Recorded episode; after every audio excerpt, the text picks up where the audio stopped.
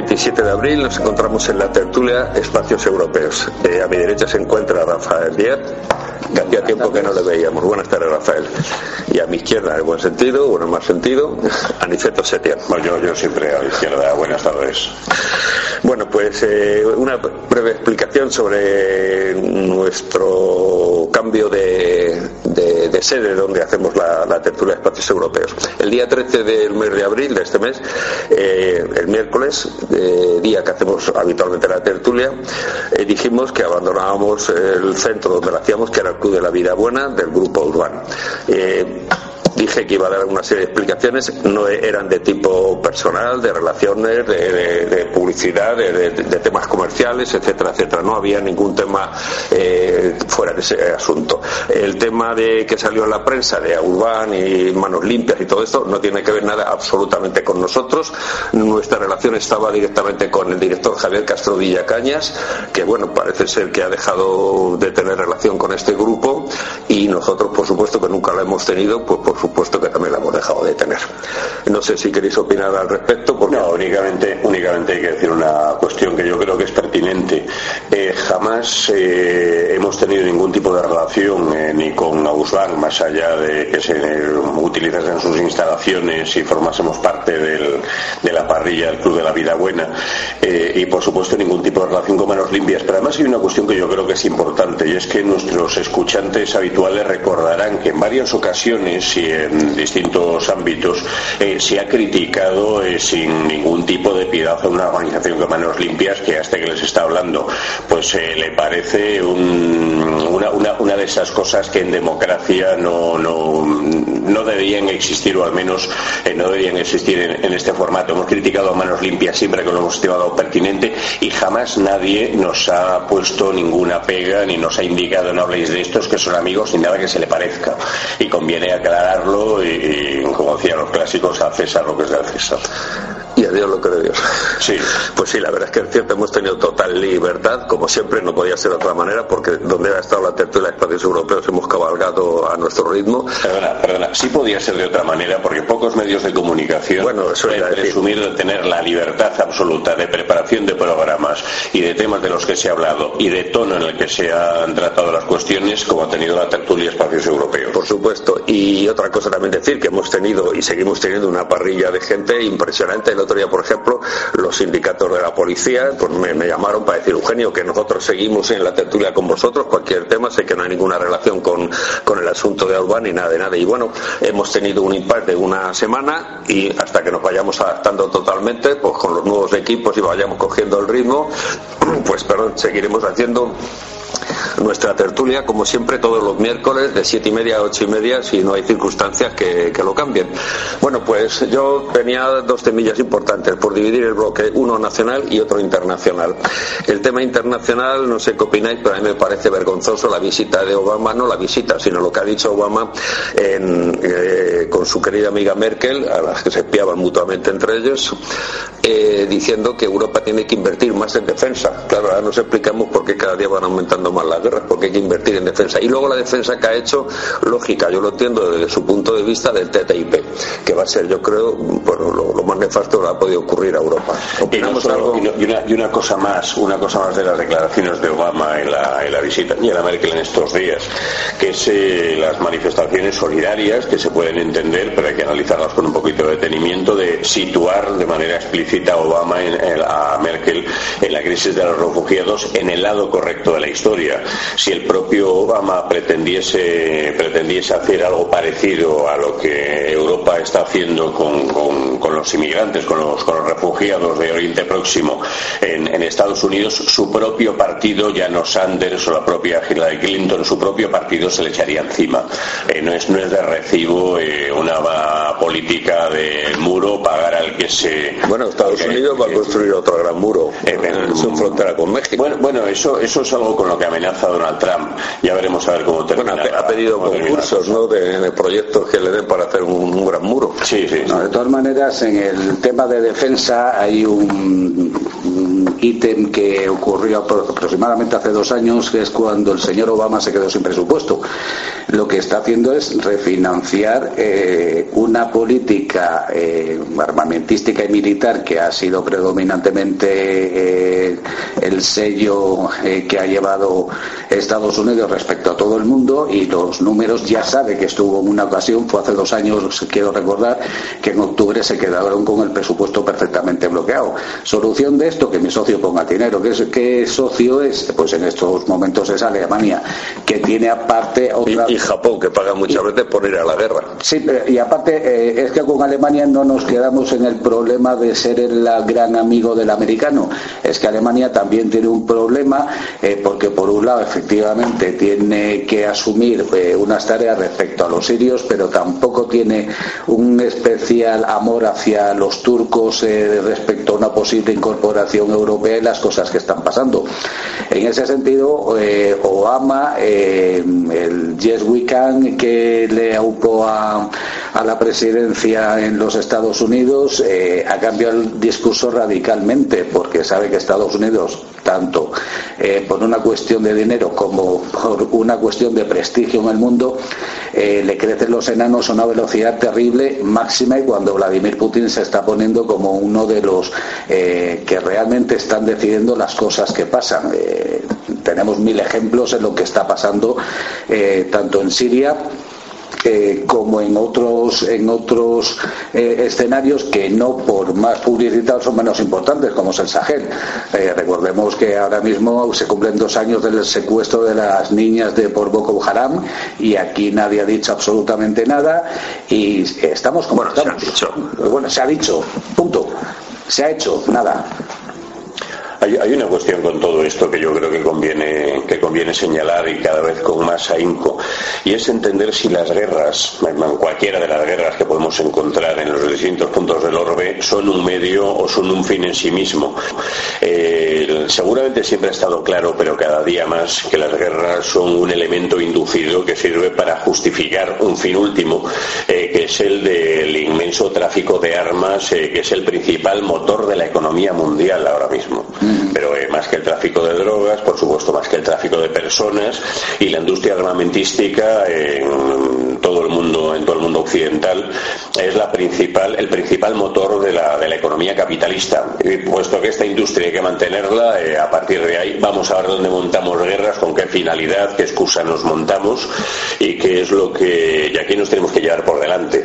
pero, para plantear la guerra como, una, como un fin para que ocurra no sé qué, creo que cada vez es más falso y de forma más, más evidente. lo que pasa, claro, por eso cambian también ellos su, estrategia y aparecen grupos terroristas que no existen y nadie se explica cómo y por qué, para provocar las intervenciones, etcétera, etcétera. Pero yo aparte del tema armamentístico hay otro importante que es la geopolítica, el tener un espacio grande de países, eliminar culturas, como ha pasado en Siria, como ha pasado en Irán, en Irak y con Irán no creo que se atrevan, pero bueno, es un país con 100 millones de habitantes más o menos, técnicamente muy avanzado, científicos importantes, tema nuclear mm, parece ser que está también a la cabeza, aunque haya llegado a acuerdos de no producción de, energía nuclear, pero que yo creo que la, la, destrucción de estos países y, sobre todo con la mano de Israel, que es el portaaviones de Estados Unidos en la zona, pues yo creo que es importante, no solo es el tráfico de armamento, sino también el, dominar estos países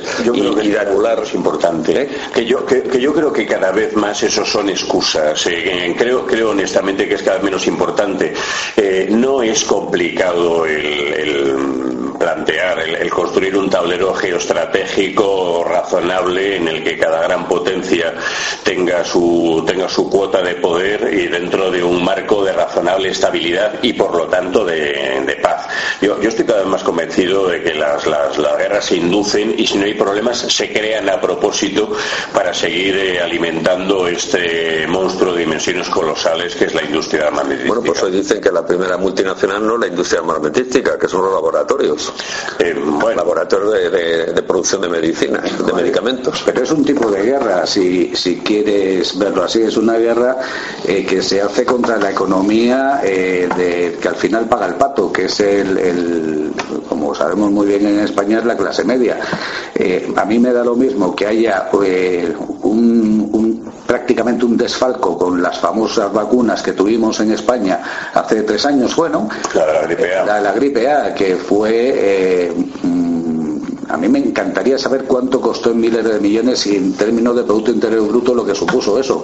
Eh, no son ni las industrias armamentísticas ni la farmacéutica, desde luego, ningunos ángeles de la caridad. Yo sí estoy de acuerdo con Aniceto en que la guerra no es eh, un fin, sino el medio para mantener un statu quo. No, no, sí, yo eh, en eso estoy de acuerdo. Lo que yo le quería decir que el gran negocio hoy está en las multinacionales farmacéuticas. no, está, no está claro. pero, pero la multinacional farmacéutica farmacéutica además eh, cae, cae un tema que a mí yo siempre me lo he preguntado, ¿no? si es posible que sea sostenible el mundo de la manera que se está sosteniendo a medida que envejece la población y la pirámide poblacional es la que es. Eh, dicho lo cual, eh, pasan cosas que nos llaman mucho la atención, como es la muchísima mayor natalidad que se tiene en pueblos como los musulmanes que en cualquier pueblo occidental.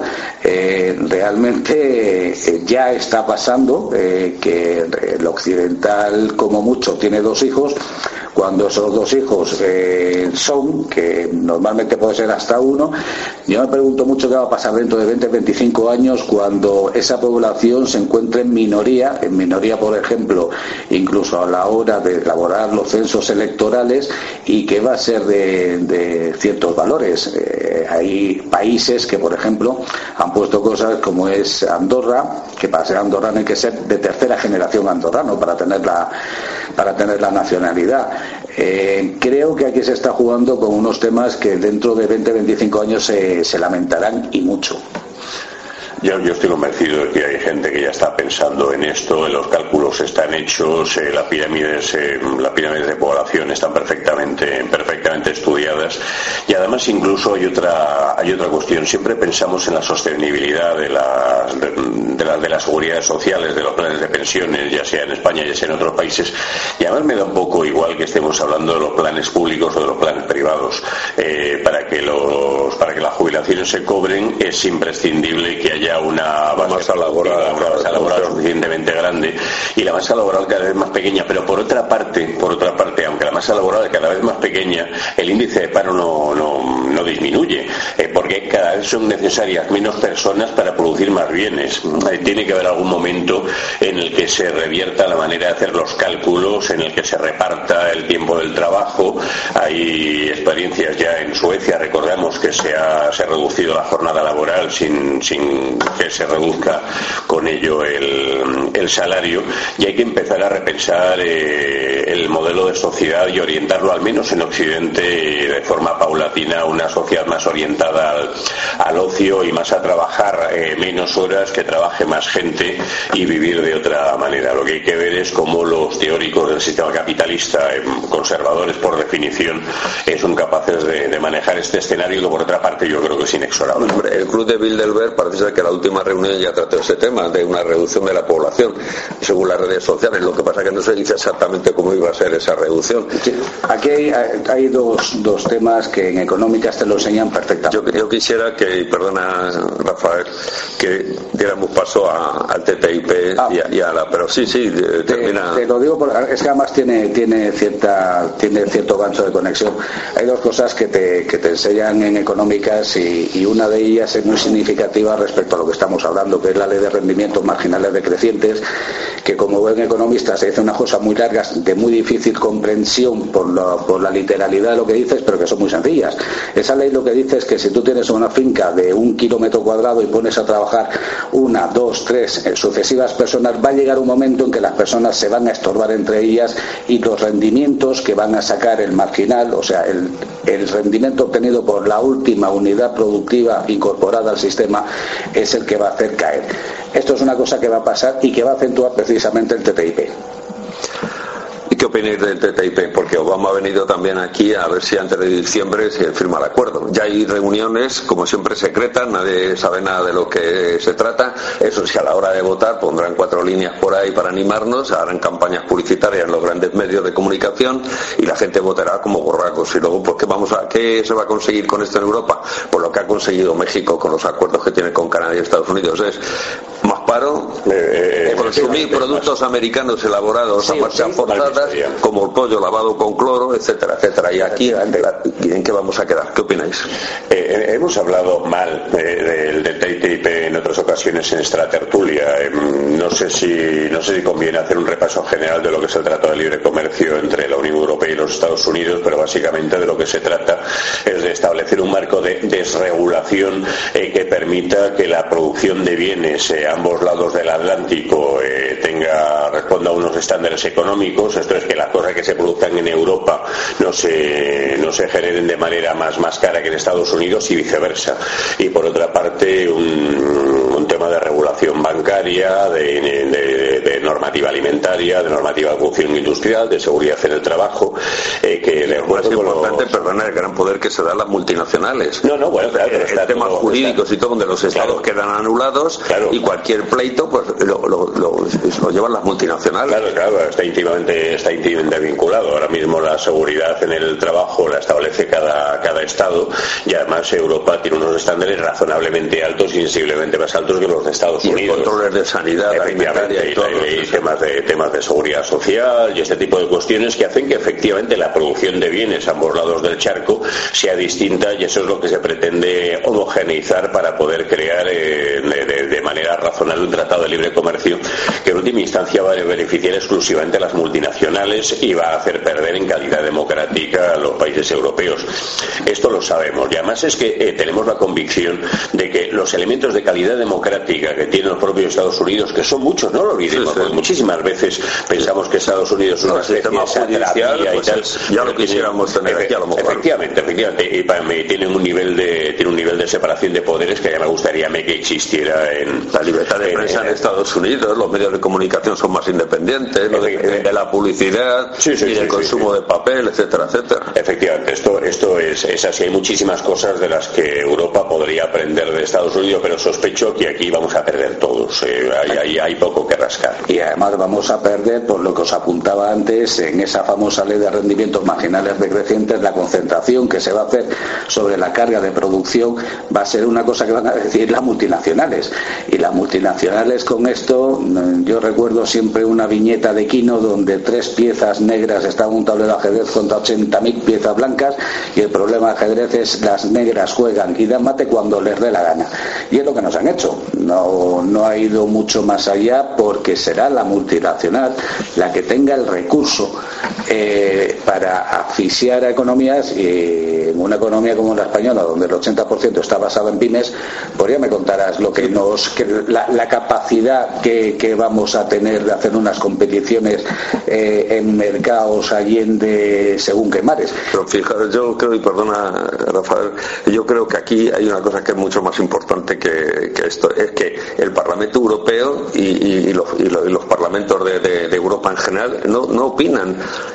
De hecho, recordemos una de las reuniones que hubo en el Parlamento Europeo donde guardias de seguridad les quitaban, miraban las gafas, los bolígrafos los tenían que dejar, los móviles entraron sin nada, absolutamente desnudos tecnológicamente para que no grabaran, no dieran ninguna información y prohibido tajantemente dentro de la poca información que se les dio que comentaran nada. Pero bueno, ¿esto qué es? O sea, nuestra propia representación, aludiendo al tema democrático que decía Aniceto, o sea, no tenemos, nuestros parlamentarios van allí a escuchar, no pueden decir nada, no conocen ni ellos mismos el contenido del acuerdo, y entonces ¿de qué estamos hablando? Es, sorprendente, es sorprendente que, los representantes públicos se presten hasta a este montaje. La verdad es que a mí me, gustaría mucho que, alguien de formaciones políticas con, con peso específico, con, una, con un nivel de representatividad importante, nos diese una explicación que muchos me temo que ni está ni se espera. Los medios de comunicación tampoco están tratando el asunto. ¿Sabes lo que temo yo?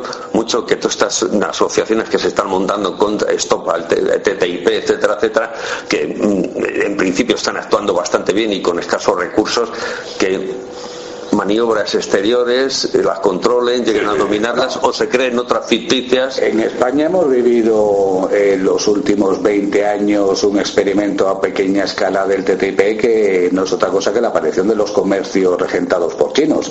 Esto es una cosa que, haciendo economía de escalas, es muy mm, probable que nos dé eh, la pauta y nos dé la guía de lo que puede pasar. Ya estamos viendo las denuncias que hay contra productos chinos. Efectivamente. El 70 al 80% de los problemas de, los productos que vienen, pues, pues no tienen la calidad. Eso ha sido un TTIP, pero, sin firmar. Claro. Ha llegado producto eh, con cargándose las leyes, mm, hablemos de usos y costumbres del comercio que se ha tenido en España, nos hemos cargado perfectamente, eh, sin ir más lejos, la industria textil, eh, la industria juguetera ha tenido los zapatos, los calzados, pues hemos tenido ya el ejemplo.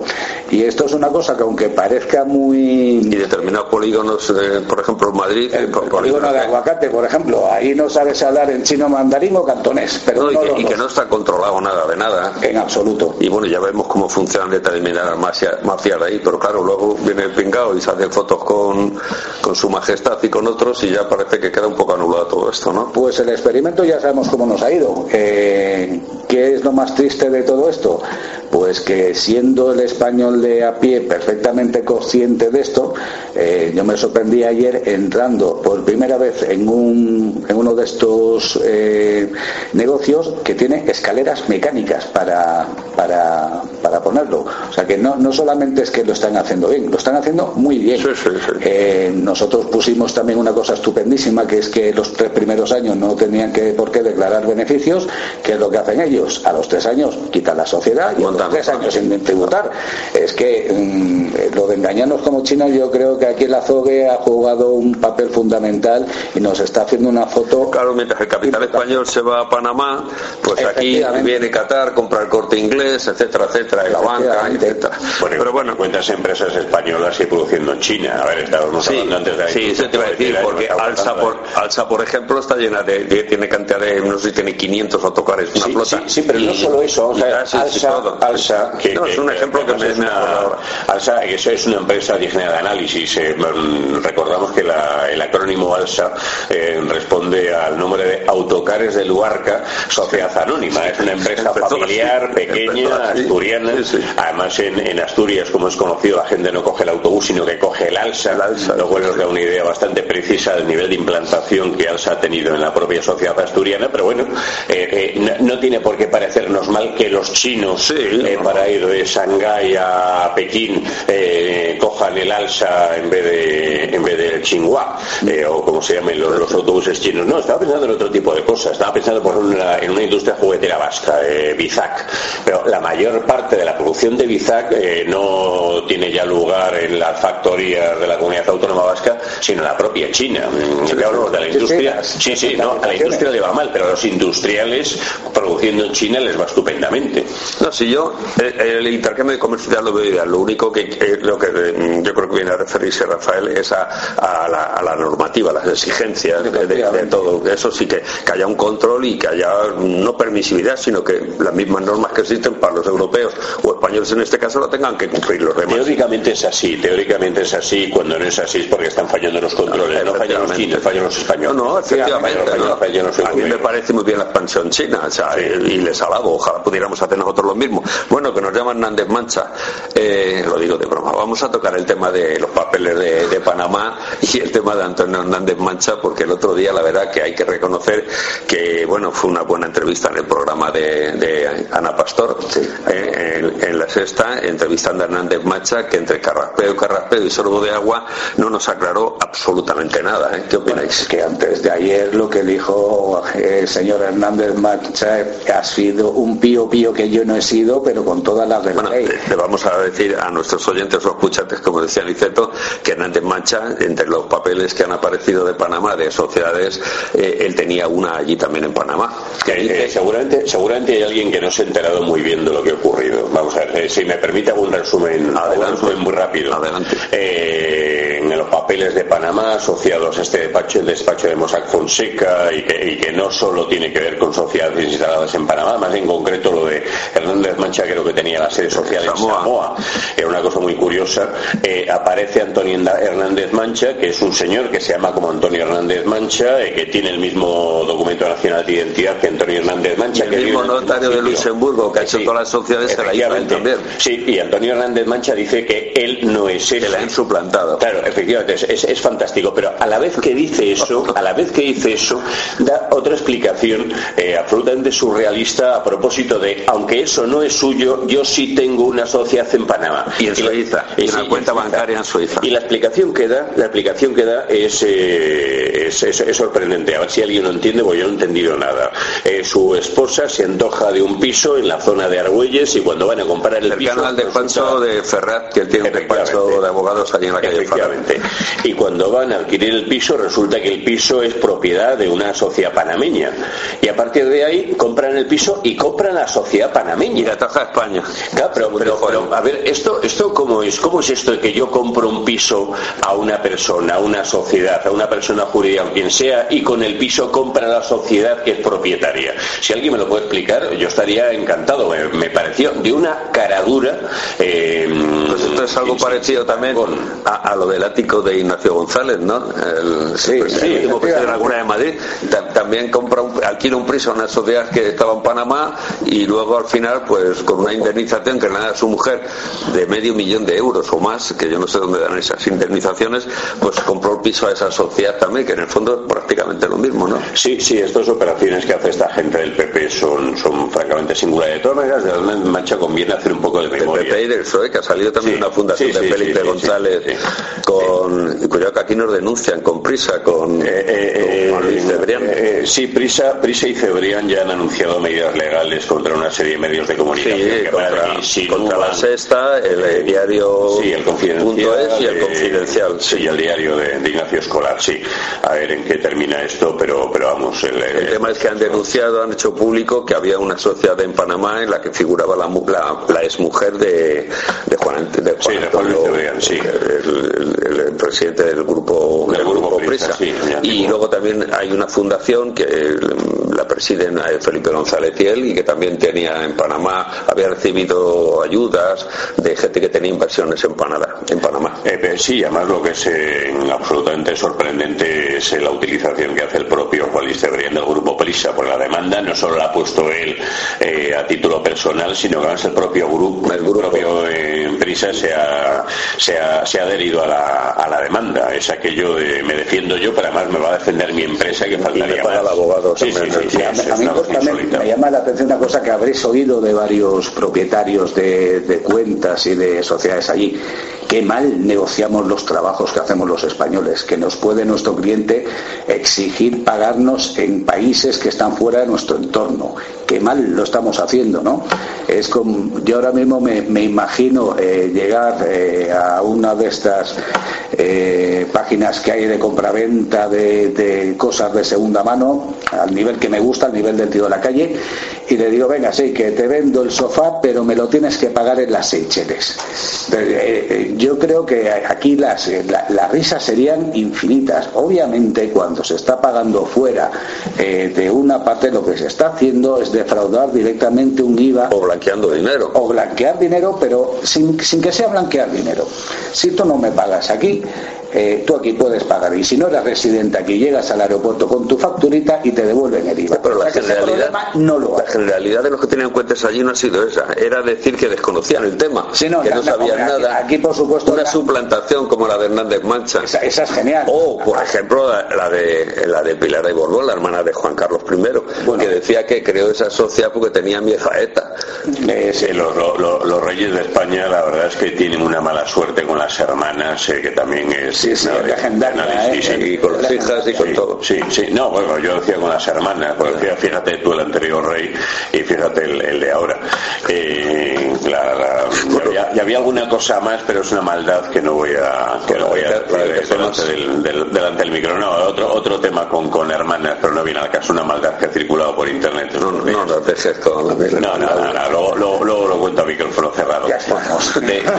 no, no, no nos ha gustado eso, ¿no? Hernández Mancha hay otra cuestión que, no sé si está recordando, y es que eh, cuando se produce la, invasión de Irak por parte de las fuerzas eh, anglo-estadounidenses, pero también españolas y de y otros países europeos, uno de los peligros españoles de los barcos y tuvieron que volver porque se estropearon, Aniceto. Sí, sí, sí, sí, sí. la presencia española que mencionarla allí fue. No, hombre, pero pero una de las una de las primeras personas sí, fue el apoyo, el apoyo en Irak eh, con, con las tropas angloamericanas fue precisamente a instancias de Aznar Antonio Hernández Mancha, eh, que instaló una oficina eh, para, para que empresas españolas empezasen a abrir líneas de negocio en el nuevo, en el, reparto que había. De... Sí, que luego el reparto, por supuesto, terminó en nada. Eh, España, una vez más, hizo un papel de comparsa bastante, bastante ridículo y de, y de, limpiar los zapatos al señorito americano, pero, pero Hernández Mancha ahí estaba de conseguidor en primera línea de combate. Fíjate, y voy a comentar otra cosa, y la conozco directamente. Eh, una empresa de capital español eh, que tenía su sede en Guinea Ecuatorial, todo legalizado a través del BBV, todo perfectamente bien, fue expoliada allí, como es muy habitual, sobre todo en determinada etapa hacia atrás, y esta empresa se dirigió a Hernández Mancha para que le diera la posibilidad de, recuperar lo que había sido robado, que estaba denunciado hasta en el Parlamento Europeo, porque en el de aquí no contestará. La empresa es Compañía de Productos Tropicales, CPT. Bueno, pues el señor Hernández Mancha comió con el director de la empresa, estuvieron tratando el asunto y tal, le entregó un gran dossier, lo vieron, tal y cual el director de la empresa insistiendo a Hernández Mancha que cómo iba el tema, cómo iba el tema, hasta que vio que cada día ya ni se le ponía el teléfono, la secretaria menos no le hacían ni caso y le llegaron noticias, este tema lo vamos a investigar, le llegaron noticias de que Hernández Mancha había entrado en negociaciones con, el gobierno de Guinea Ecuatorial, con Obiana Inquema. No sé si las negociaciones eran para ese caso concreto, me imagino que no, porque el monto de exigencia de reclamación de esa empresa no es de los niveles que atiende Hernández Mancha, pero parece ser que entró en contacto ahí se abrió una nueva vía de, negocio y ya trataremos este tema con más profundidad. Eh, eh, la, conclusión de toda esta historia es que Hernández Mancha, a poco que hagamos memoria, es un personaje, es un personaje hijo predilecto de, Manuel Fraga. Eh, bueno, bueno, hasta que compitió con él por... Sí, sí, sí, efectivamente, efectivamente, sí, salieron como Rosario de Aurora, pero, pero, es un personaje cuya trayectoria es también como para hacer un... Le dio clase Mario Conde cuando opositaba a la abogacía del Estado, porque es abogada del Estado, le dio clase Mario Conde, que montó una academia o algo, o se dedicaba a dar clase a preparar a la gente. Pues qué banda. Y la verdad es que estamos en una banda y se está poniendo un caldo para el cocido de las siguientes elecciones, que esto va a ser. Ah, bueno, vamos a tratar el tema de las. Bueno, hay un tema importante que está relacionado con, manos limpias. Si manos limpias, con esta imputación que tienen de, extorsiones a peleas entre buitres, como bien decía Aniceto Setién, eh, Manos Limpias deja el sindicato, pseudo sindicato que tiene y deja todo esto, abandona también las, los temas legales, que, luego los temas jurídicos que tiene pendientes ahí, como es la denuncia contra los seres en Andalucía, el caso pero, esto, pero esto es muy lento, que si le obligan a, disolverse. Uy, lento, lento. en el momento que el 48 se acuerden algo y sale de Chirona y no, no, de lento nada. El de... esto, esto puede ser de un día para otro. Además es algo tan simple como que a Miguel Bernard eh, se rinda eh, presionado. Sí, porque casi se pelea con, con, con, Gerardo Díaz en, el patio. Coincidieron tomando el sol en el patio y casi se. Sí, mirando la Sí, porque hay que reconocer que también Urbán y Manos Limpias han metido a mucha gente en la cárcel y han conseguido pues el tema de las preferentes, la ley del suelo, que se está, la cláusula suelo que se está debatiendo hoy en el Parlamento lo iban a ver, en el Parlamento Europeo me parece, que, que también hay que reconocer eso. Y entonces, bueno, pues lo que, lo que dice Aniceto, si, si se rinde y no sé si se negocia porque no es legal negociar los temas jurídicos, pero si se rinde y abandona el tema, desaparece manos limpias el sindicato, el caso no fuera, el caso de los seres fuera y, Caja Madrid también se vería afectado. fuera. bueno, es decir, caso no, ahora, ponemos nombres, Iñaki Urdangarín y la infanta Cristina, efectivamente, con lo cual... No, Iñaki Urdangarín no, porque Iñaki Urdangarín curiosamente... Bueno, bueno. No, no, no, pero vamos a ver, el, tema de Urdangarín eh, sí, que, sí que hay una acusación... Eh, formalizada por la, por la Fiscalía del Estado y por la Abogacía del Estado. En la que saldría de Rositas es la hermana del rey. Es la infanta, efectivamente. Claro, eh, pero, pero además es que eh, Manos Limpias, que es una organización poco recomendable, es una organización de outsiders que además dispara contra todo lo que se mueve, está personada, creo que leí ayer, eh, como en 700 causas y seguramente muchas de las cuales, menos mal que al menos Manos Limpias las está, las está sosteniendo y entre ellas el caso de la infanta, ya hemos comentado. Lo que es lamentable es que, grupos políticos como Podemos, Izquierda Unida sobre todo, que en aquella época sí estaba formalizada como partido, no como Podemos, que lo fue después, no sean personas en temas de estos, en Caja Madrid, en los seres, es lamentable, hay que reconocerlo. Muchas veces, muchas veces es imposibilidad material. Eh, eh, participar en estos procesos cuesta muchísimo dinero, muchísimo Sí, UPyD tuvo que dejarlo también porque se quedó... Sí, sí, no es, no, es, no es un tema sencillo y Manos Limpias ha movido muchísimo dinero y ha ganado mucha pasta en muchos pleitos, eh, igual que ha perdido en, en otros. No, no es un tema fácil, pero es verdad, es verdad que las estructuras del Estado están funcionando mal si determinadas cuestiones se tienen que sostener eh, con el único pilar de, una organización como Manos Limpias. Sí, también es cierto. Bueno, señores, eh, tocamos el tema político dentro de poco. Yo creo que, vamos, inevitablemente, yo creo que mañana o pasado vamos a saber que hay nueva convocatoria de elecciones generales, ¿no? Eh, eso me lo parece. Todo apunta a eso a no ser que haya cualquier pacto raro, extraño, de última hora, sorprendiendo a propio y extraño, nos vamos a una nueva selección. Y una pregunta mía, ¿han cobrado ya los partidos políticos las subvenciones de, por las elecciones anteriores? No lo sé, no lo sé, pero no lo creo. No lo creo, pero en última instancia esto son cuestiones que se financian y que si hay un compromiso de pago... ¿Se van a eh, cobrar las de las anteriores? Sí, sí, sí, sí, sí, ¿Y en las próximas hay otra vez subvenciones? Eh, eh, sí, no, no, pero las elecciones son procesos son muy caros. Valen una pasta y además eh, grupos como los partidos políticos les va a venir de miedo. Eh, pues ya veremos qué es lo que pasa, porque eh, los nuevos partidos, por ejemplo, hace nada con el tema de la mesa de la Diputación Permanente, pecó de una bisoñez Podemos que le costó la silla en el asunto. Yo creo que los dos nuevos partidos van a hilar muy fino, muy fino para estas nuevas elecciones yo creo que cambios significativos va a haber, ¿no? pero yo creo que el cambio va a venir más por el hartazgo que, ya nos han demostrado a la gente que nos representa que es incapaz de ponerse de acuerdo prácticamente en nada. Eh, solamente ha habido un partido que, bueno, dos partidos, PSOE y Ciudadanos, que haya hecho algo y el experimento extraño de la nueva coalición. han hecho algo, el ridículo, han hecho el ridículo. han hecho? han hecho algo, no digo ni bueno ni malo. No, han, hecho el ridículo, pero no han hecho nada. Dentro de una estrategia, dentro de una estrategia que les vino desde arriba, hicieron un papel, no han vuelto a reunirse seriamente ni a tratar nada de nada, lo firmaron para ver si se animaba alguien más y conseguir el poder, nada más. han, hecho el ridículo y lo van a pagar en estar, yo creo. Como decía la vieja canción, la Asamblea de Majaras ha decidido mañana sol y buen tiempo.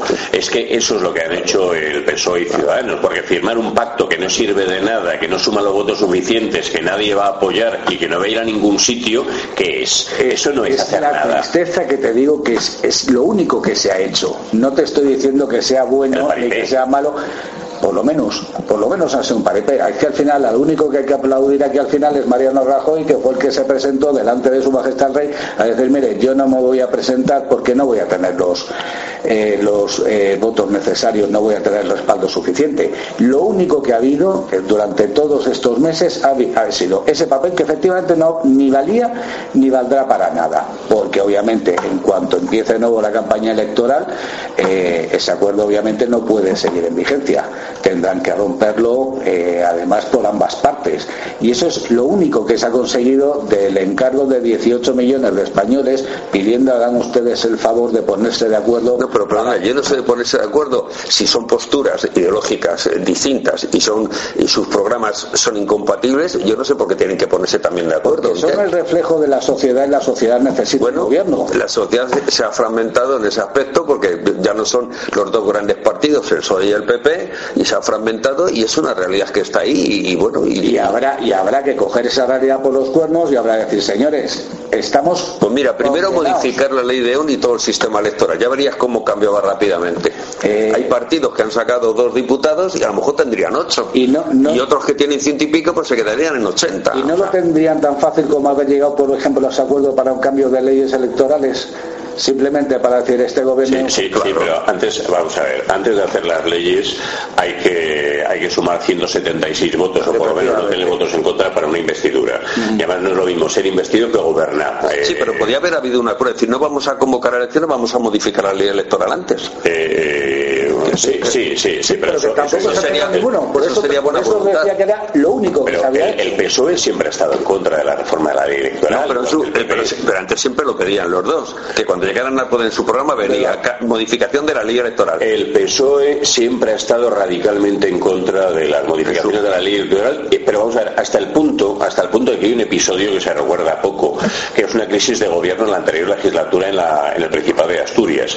En un momento determinado del pacto de legislatura entre el Partido Socialista de Asturias e Izquierda Unida para ocupar a la presidencia del Principado al, al Partido Socialista y se pacta una modificación de la ley electoral asturiana. La ley electoral asturiana divide, esto lo hemos comentado también en otra tertulia, tiene dividido precisamente para restar fuerza específica, peso específico a lo que en su momento el Partido Comunista, que tenía un peso específico importante, sobre todo en la, en la zona de las cuencas, se divide, el, Parlamento Autonómico no, no tiene una única circunscripción, como puede tener el Parlamento de Madrid o el Parlamento de Navarra o el Parlamento de La Rioja. Está dividido, eh, Asturias está dividido en tres circunscripciones distintas. Cuanto más pequeñas son las circunscripciones, menos proporcional es el resultado, que es lo que nos pasa a nivel estatal. En un momento determinado, y a pesar del pacto firmado por el Partido Socialista de Asturias para reformar la ley electoral y convertir Asturias en circunscripción única, finalmente se salta en el pacto hasta el punto de que prefieren perder la presidencia del Principado y cedérsela al PP que acceder a modificar la ley electoral asturiana. El PSOE nunca va a hacer esto porque ellos se creen que una ley electoral les beneficia, les beneficia hasta que deje de beneficiarlos, igual que pasaba con esta singularidad de la, de la ley electoral griega que le venía muy bien a Nueva Democracia hasta que perdieron. Hasta que perdieron, efectivamente.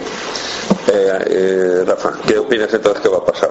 Yo lo que opino que va a pasar primero, eh, prácticamente los resultados van a ser lo mismo, pero eh, creo que... ¿No va a aumentar la abstención? La abstención es lo que va a aumentar, es lo único, es, la que va a ganar. La abstención porque hay un hartazgo terrible en, la calle. A mí me ha llamado la atención ayer y hoy, escuchando la cadena SER, por ejemplo, otras emisoras también, pero no tanto, pero la cadena SER, que bueno, está muy con el sistema y sobre todo con el Partido Socialista, pues eh, estaba ya aireando mucho, haciendo entrevistas en la calle y tal. Y, están encantados. El solo el 27% del PP les deja muy tranquilos. Eh, bueno, eso está claro. Porque tienen además los votantes más fieles que. es, un suelo inamovible. ¿Pero por qué? Por la pirámide de población. La gente que es más mayor vota al PP. Primero por la pirámide de población y segundo porque la gente de centro derecha en España es muy, muy, muy difícil eh, de, este, de este suelo, me estoy refiriendo a, cambiar de cosas. No quieren saber de política, quieren saber que ellos son del Partido Popular y punto. Pero ni de política ni nada. A ver, el Partido Popular es una organización criminal, hay que decirlo alto y claro. Bueno, y estamos hablando de probablemente 7 millones de españoles que votan sin ningún prejuicio, sin más que votar fichan, una organización criminal. Efectivamente, ficha es un 27% de fichas que, que, lo, tienen en cuenta. ¿Qué más no, puede yo, pasar? yo estoy de acuerdo con Aniceta, vamos a ver. Yo, yo eres votante del PP y estás viendo todas las chorizadas que hay, todos los casos de denuncias que hay de corrupción, cómo se montaban en ayuntamientos, en Valencia, por ejemplo, y tal, y, la gente sigue votando. Igual te digo de Andalucía, yo estoy en Andalucía, estoy viviendo allí, veo todo lo que está pasando de los seres y, no voto.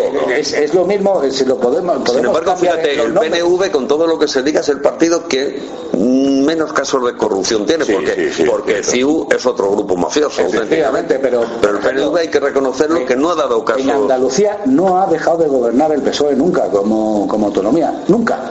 No, eh, aunque solo sea por abrir una ventana, no ha habido una alternancia. El, el, suelo de, de, votantes que tiene ese granero de votos andaluz es con lo que está eh, contando Pedro Sánchez para estas historias.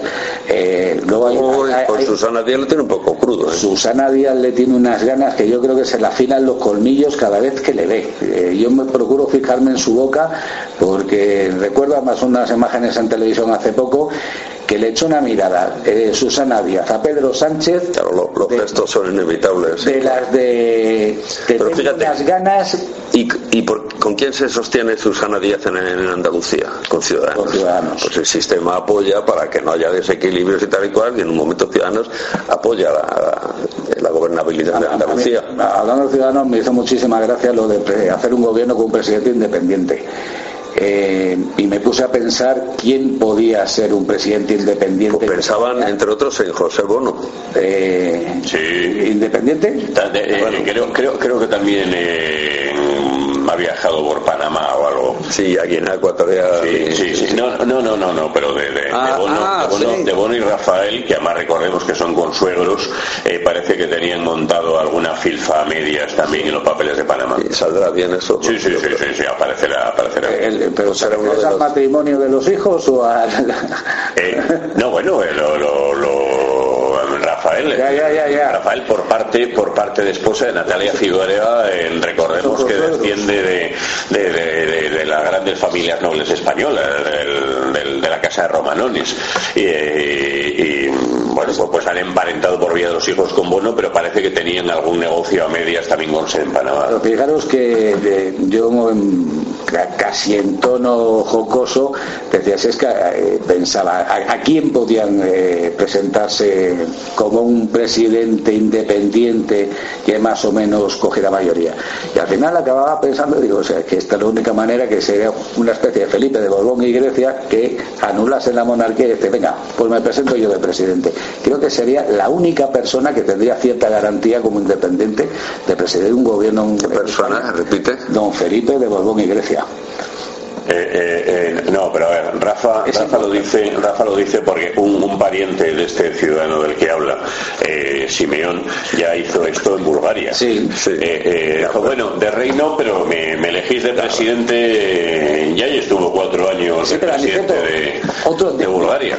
Vamos a ver si sacamos otro nombre que pudiera ser el presidente, presidente español independiente. No, no, es, que no, los tenemos. No, no lo hay. No, no, no, tenemos una gran figura de nada. Esa propuesta que, no sé de quién partió, yo creo que ha quedado ya al margen, incluso lo quería parecer. Salió de Ciudadanos, pero salió antes de ayer. Sí, que Felipe no, se ha dicho varias veces, incluso se habló de Bono, se habló en su momento de Solana. Eh, hombre, un, personaje con cierto prestigio internacional, eh, sobre todo en algunos países le tiene Solana, sí, en Kosovo por ahí. Sí, sí, sí, José Luis de, Solana. se refiere por los bombardeos de la OTAN, por sí. Sí, sí, un, un, gran hombre. Eh, no, eso no con, todo esto que está ocurriendo, yo creo que hay un mensaje, desde mi punto de vista, que es el mío y no tiene por qué ser de otras personas, desde mi punto de vista hay un mensaje que hay que repetir muchísimas veces. Eh, podemos eh, hacer todos los análisis alambicados que estimemos, eh, plantear todas las cuestiones de matiz que nos parezcan oportunas, pero hay un hecho incontrovertible. Desde el minuto uno, Podemos le ha ofrecido al PSOE hacerse con la presidencia del gobierno en un gobierno de coalición y el PSOE se ha negado. Fuera de esto, eh, cualquier, otro análisis. Sin embargo, la dialéctica del PSOE es constantemente echar la culpa a Podemos de que no hay un gobierno. No, no, pero por eso, por eso, por eso insisto, por eso insisto en que es, es muy importante simplificar este mensaje todo lo que se, todas las veces que se ha perdido. Perdona, para Podemos ya el PSOE nos caspa. Pero vamos a ver, una cosa es que lo sea y otra cosa es que la política, como bien dijeron los clásicos, es el arte de lo posible. Vamos a ver, eh, el PSOE es un partido eh, que está muy implicado eh, y lo ha estado a lo largo de la historia en casos de corrupción gravísimos, es un partido que ha practicado el terrorismo de Estado y es un partido que ha hecho cosas buenas y ha hecho cosas extraordinariamente malas. Bien, una vez que tenemos todo esto encima de la mesa, vamos a ver cómo sacamos el país adelante. Y la política, insisto, el arte de lo posible y si en un momento determinado lo único posible, de acuerdo con una aritmética electoral, es gobernar, pero desde dentro, desde dentro, la propuesta que se hizo, que es perfectamente plausible en cualquier país de, nuestro entorno, ponemos un presidente del, Partido Socialista y la vicepresidencia eh, llevada por una formación de otras características y nos repartimos el gabinete. Esto ha pasado en todos los países, no tiene nada de extra. Yo creo que la, España que es insólito. Yo creo que la estrategia de Podemos es ir absorbiendo al PSOE poco a poco. Sí, bueno, pero la estrategia del PSOE ha sido gobernando con ellos a lo largo de toda la historia. Pero, pero, pero, pero, sería legítimo. Pero gobernando con el PSOE ya sería más difícil.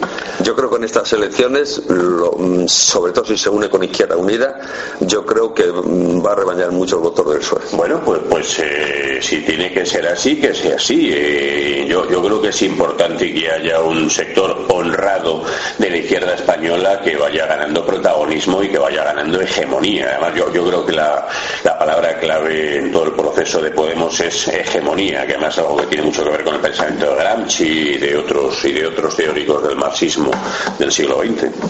Eh, hay un tema que yo quería comentar, bueno, algo sobre esto, eh, sobre esto, de las elecciones. Que, tenemos que esperar a ver lo que pasa, que va, va, a ser una noche electoral de lo más divertida. Yo, yo, yo, yo tengo un vaticinio, yo tengo un vaticinio. A ver, vamos a jugar. Eh, yo creo, yo creo que se van a repetir las elecciones, yo creo que va a volver a ganar el PP, creo también que Podemos Izquierda Unida, no sabemos muy bien con qué fórmula se van a presentar juntos a las elecciones, con lo cual eh, probablemente se produzca el famoso sorpaso y si no se produce en número de escaños, sí se va a producir en número de votos, que en última instancia eh, digamos que el PSOE tendría más obligación de la que tiene en la actualidad para, gobernar con las fuerzas políticas a su izquierda Creo que de nuevo lo van a rechazar. Creo que al final la única posibilidad va a ser un gobierno de gran coalición. Eh, creo que efectivamente a lo que estamos abocados es a un gobierno entre eso ya lo, ya, lo dijimos y yo sí, sí, soy partidario, no partidario de eso, sino que es lo que iba a pasar, de que eso al final va a ser el tema. Posiblemente entre ciudadanos también. Sí, sí, sí. Posiblemente entre ciudadanos. Efectivamente. Eso, eso va a dejar a Podemos Izquierda Unida como primera fuerza de la oposición y eso en un plazo relativamente corto lleva a la pasoquización del PSOE. Lo que pasa es que parece que hay grandes sectores del PSOE, sobre todo en Andalucía, que han decidido que prefieren ser eh, cabeza, de, cabeza de retón que, cola de león. Pero bueno, ellos verán. yo, estoy, de acuerdo. Muy parecido al PASOK, para, para el oyente que no haya entendido el hábil giro de Aniceto de pasoquización del PSOE, que es una cosa que tiene que pasar. Sí, el, Partido Socialista Panhelénico, Partido Socialista Griego. Eh, eh, pero ya, antes que él, ya antes que que no se nos olvide, el Partido Socialista Italiano, el, Partido Socialista de Bettino Craxi, de Bettino Craxi, íntimo amigo de Felipe González, gran, gran chorizo que se fue a morir a Túnez. Insigne, corrupto, eh, perseguido por la justicia internacional y que murió exiliado en Túnez. Que no se nos olvide, pero además, pero corrupto, mafioso, promotor también de actividades de terrorismo de Estado que uno de los pilares de un sistema corrupto que ha gobernado Italia durante cerca de 50 años. Esta cosa del pentapartito en la que estaba, por una parte, la red radio, los servicios secretos de la OTAN, la mafia, el Vaticano, la democracia cristiana y la madre que parió a Penete. Y a Brigadas Rojas que la utilizaron. Sí, sí, sí. Y, la verdad es que la internacional socialista nos da unos ejemplos de gobernanza un poco calamitosos, ¿no? Bueno, yo quería comentar una cosa. Ha habido elecciones en Guinea Ecuatorial y aquí la gente... Vas a felicitar a Teodoro ha sacado casi, el 100%. Sí, sí. Eso es un líder. Eso es un líder. Lleva de presidente desde 1979. Ahí es nada. A mí lo que me. con el apoyo de, Adolfo Suárez, del gobierno español en aquella época, de los servicios secretos españoles, que le ayudaron a terminar con su tío Francisco Macías. Y no olvidemos que de Teodoro Vianenguema era entonces la mano derecha militar de Macías, o sea, el nombre al que estaba matando le nombran de presidente. Pero a mí lo que me extraña es una cosa. Primero, tengo que decir, y lo lamento, que la oposición guineana ahora se va a poner a discutir las elecciones, que si el partido le dejan, que si el otro no sé qué, que si ha habido un conflicto en Malabo, que se han asaltado la sede de un partido. Bueno, señor, aquí en eso estoy de acuerdo con la línea que marca el MAIT, que lidera Hueja Chicampo, que dice que no, vamos a dejar todo lo pasado. Hay que ver qué vamos a hacer. Y mientras estén a base de internet y ir a debates y a tertulias y tal y cual, va a seguir siempre exactamente igual. Están poniendo de alguna forma la, mejilla para que le den otro tortazo. Y a mí lo que me asombra es aquí, bueno, los gobiernos españoles allí tienen mucho interés con el petróleo, no sé, no por lo que saquemos de beneficio del petróleo los españoles, sino porque dejando que lo saque Estados Unidos, alguien está cobrando. Siempre se ha dicho eso. Hace muchos años, en el 96-97, Guinea Ecuatorial se lanza el tema ya del petróleo, ofrece que España lo, lo lleve, Resol en concreto, aquí se dice que es de mala calidad, no invierten un duro en hacerlo, y parece ser que alguien o algún grupo o alguna institución, no institución familiar o lo que sea, está cobrando porque eh, España no saque petróleo y lo saquen las empresas americanas. Y lo que es lamentable es que ahora estamos defendiendo allí a otro dictador que hay, que era un militar que participó en graves sucesos en Luba. Luba es una localidad eh, en el mar, en, en Sur, y está allí ahora de líder, va a saltar el otro día a su sede y ha habido un lío diplomático, llegó hasta la embajadora en su coche a intervenir, a apaciguar y a llevarse a los heridos al hospital y tal. Bueno, es, es una cosa escandalosa. Pero lo que a mí me preocupa, y, a los españoles, primero, Guinea es un país independiente, ya, y de eso no tenemos que olvidar, no es el Sáhara todavía, que está pendiente de, de, de España como potencia administradora. El Sáhara es un país independiente, con ellos nos unen mucho, nos une que es el único país africano de lengua española, nos une que ha sido provincia, Franco la decretó como provincia española y fue colonia durante muchísimos años y las relaciones con los guineanos pues son, tienen que ser extraordinarias, pero no apoyando a ese régimen, sino apoyando un régimen en libertad. Y ahora el PSOE hoy, he leído en algunos periódicos y tal, que lamenta lo que ha ocurrido, tal, ¿cómo que lamenta? Si iban allí en comisiones con el PP y con CIU y alababan más o menos las mejoras que estaba haciendo el dictador, que es una auténtica vergüenza. Sí. Desde ahí está la querida diputada europarlamentaria europea eh, valenciano, que constataba que iba mejorando Guinea en los pasos que avanzaba en la democracia y tal cual. Es una auténtica vergüenza. España ahora han presentado dos partidos políticos dos proyectos no de ley, uno Podemos y otro Ciudadanos pero bueno, ¿qué proyecto de ley? Va a decir que aquello está mal y que, que me parece también rocambolesco todo Sí, esto. nos metemos en unos berenjenales, esperamos, es todo África, ¿eh? O sea, Pero, Ya, pero- per- pero- per- permitidme una reflexión más general. ¿Por qué el español medio, eh, vamos a ver, por qué España trata tan mal y con tanta displicencia a sus excolonias, eh, que solo se acuerda de ellas, se acuerdan de ella cuatro y cuando se pueden enriquecer? A ver, per- permitidme un test muy, muy Sí, pero rápido. también hay que tener en cuenta una cosa, no practica la violencia como han hecho otros países. Es cierto, España salió del Sáhara y de Guinea con un muerto en un sitio y otro muerto en otro, y quiere decir, no, no, no ha ejercido violencia allí. No, pero os iba, os iba me, me- me vais a permitir que os tienda una trampa. Eh, estamos tres personas encima de la mesa. eh, de- No, no, en encima esta no, mesa, estamos encima de- sentados encima. alrededor de la mesa. De las tres personas, ¿cuántas hemos visto palmeras en la nieve? una. O dos. Yo- yo- no, no. Pues, pues falta, falta.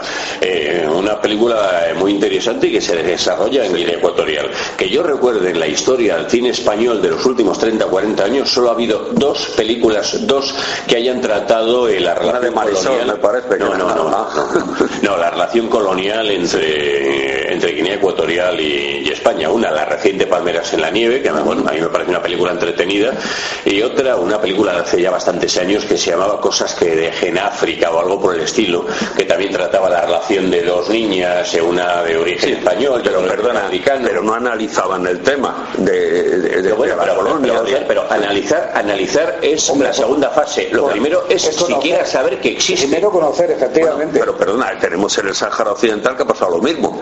Eh, el español medio sabe que en el Sáhara Occidental pasa algo. El español medio estoy convencido de que no sabe que hasta el 12 de octubre de 1968 Guinea Ecuatorial era la 51 provincia española. Y- que, el, cuadro, 52. el cuadro por antonomasia que hay en todos los despachos guineanos, y esto me consta, es el de, el de Manuel Fraga eh, firmando la declaración de Guinea con Macías. con Francisco Macías, sí, sí. Sí, sí, sí, y, esto es así, de la misma manera que España está en Guinea en todas las casas y forma parte de la vida cotidiana de los ecuatoguineanos.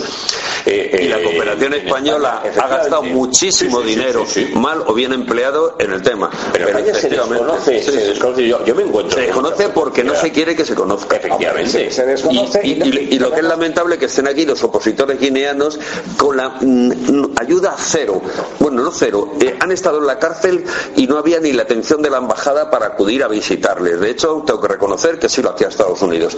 La delegada en aquel momento, yo recuerdo en el año noventa y tanto, yo estaba en Guinea Ecuatorial, cuando había algún detenido y tal, nadie iba de la embajada española ni del consulado. Sí venía Camerún, me parece, o Nigeria, que tenían eh, un agregado que llevaba los temas de Guinea Ecuatorial, porque entonces no había embajada, y se desplazaban allí, visitaban la cárcel, y entraban a ver a los presos españoles. España nunca. El otro día ha habido incidentes, no ha habido ni una nota del Ministerio de Asuntos Exteriores, ni ha comentado nada de nada, ni apoya a los guineanos, nada de nada absolutamente, y tampoco a las empresas que han sido expoliadas en Guinea Ecuatorial. Es un abandono total y una vergüenza la de este gobierno y la de los anteriores, hay que reconocerlo. Sí, sí, estoy de acuerdo con eso. A, nivel social, eh, a ver, se hace lo que se quiere cuando nadie se entera de lo que ocurre. Y eh, yo me encuentro con muchísima gente que ni siquiera es consciente de que hay un país de África en el que el español es la lengua oficial. Es que es algo tan sencillo como esto. Pero mucho, es, es que es aterrador. Eh, leí hace poco, no recuerdo en el medio que era, que dos de cada cinco españoles pensaban eh, que era el sol que, el que gira alrededor de la Tierra.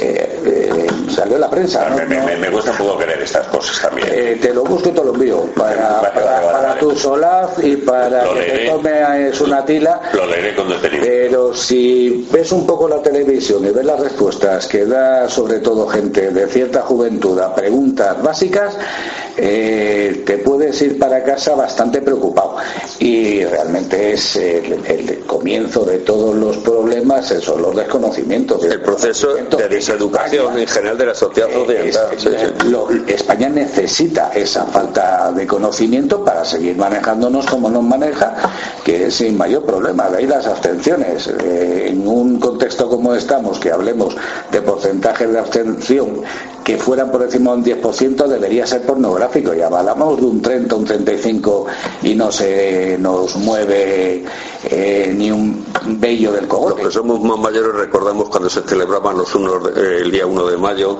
en, la fiesta del trabajo en la etapa de Franco, bueno, pues aparte de las movidas que había sindicales y la actuación de la policía para impedirlo eso, se metía fútbol, campeonato mundial de boxeo, toros y tal cual para apaciguar el tema, pero es que ahora nos pasa lo mismo, ahora nos meten los grandes hermano, no el hermano de Orwell, sino el otro gran hermano, nos mete programas de este y la gente se encebolla frente a la televisión. Mira, yo hoy venía en el metro y me ha, llamado la atención. Mm, esto no creo que sea un síntoma, yo no soy psicólogo y ni, psiquiatra, pero es un síntoma preocupante. Venía en el metro y venía.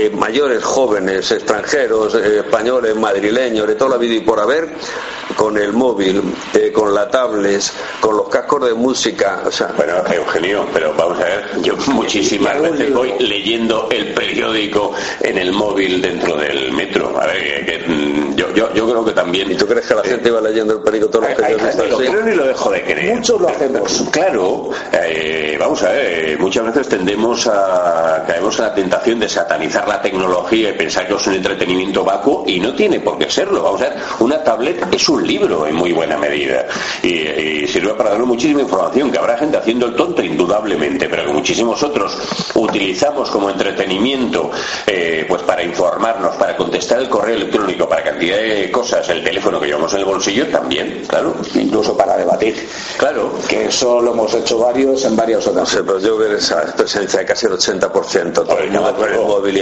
escribiendo y tal, me parece que es un poco llamativo. Pero se ven, se ven libros. Yo que uso bastante el metro, visto gente también leyendo y sobre todo mujeres. ¿eh? Sí, sobre todo mujeres. Mujeres, eh, es que he ido hoy, me, he recorrido el vagón, los vagones, digo, a ver qué pasa aquí, si yo estoy un poco... Y veía a la gente, sobre todo mujeres, leyendo libros. El hombre, un periódico he visto uno o dos. Y, pero sí, lo del móvil, pero bueno. Señores, eh, en Guinea Ecuatorial ha habido elecciones, ha habido dos proyectos no de ley que no sabemos que vienen a cuento explicar la situación de lo que está ocurriendo en Guinea, tal y cual, es muy fácil. Que se averigüen las cuentas que tiene Gema en Europa y en Panamá y todos los sitios que se meta mano. El caso de la sociedad Calunga, el editorial, el digital Espacios Europeos, lo sacó hace muchísimos años y todavía sigue ahí dándole vueltas el tema y no meten mano Guinea Ecuatorial hay que hacer lo posible para ayudar a la oposición guineana que han sido españoles de, con su DNI en la boca y hay que ayudarles para que aquello cambie, igual que también el Sáhara. Y señores, pedimos desde aquí que el tema de Panamá, la lista que aparezca ya rápidamente, aunque también se están beneficiando de esto la venta de periódicos, ¿eh? pero bueno, que aparezca rápidamente y se meta mano a esto. Señores, una pequeña reflexión. Pues nada, que nos esperan un par de meses francamente divertidos por delante. Os anticipo una cosa, el tema... Eh, no, ah. eh, el tema Egipto va a volver a, ser noticia de primera plana. Bueno, Gerbolá ya está poniendo un muro para que no pasen. Ya os contaré, no, es más importante que eso. Aniceto. No, eh, yo, yo haría una, una vez más una reflexión general y es desear que los miércoles sigamos eh, viéndonos, sigamos tratando temas de actualidad, que la tertulia después de este impasse extraño que hemos, que hemos tenido en el que se ha mezclado el, el azar con los acontecimientos, pues eh, siga adelante y que nuestros oyentes sigan, sigan disfrutando nuestras seguramente poco acertadas reflexiones. Este hombre es como una inyección de adrenalina de la buena. Bueno, pues estoy totalmente de acuerdo con ello. Sí, mm, creo que vamos a dar una sorpresa dentro de poco con nuestra tertulia en cuanto a ubicación. Y segundo, que ya que como nunca hemos tenido publicidad y ya siempre la anunciábamos también cuando estábamos en Aguán y en el movimiento contra la intolerancia, que desde aquí quiero darle las gracias porque nos brindaron sus estudios, eh, quiero decir que, bueno, vamos a hacer publicidad. Lean ustedes el digital Espacios Europeos. Bueno, pues nos despedimos. Aniceto Setién, muchas gracias. Rafael Díaz, muchas gracias. y se despide Eugenio por en la tertulia de espacios europeos. Hasta el próximo miércoles.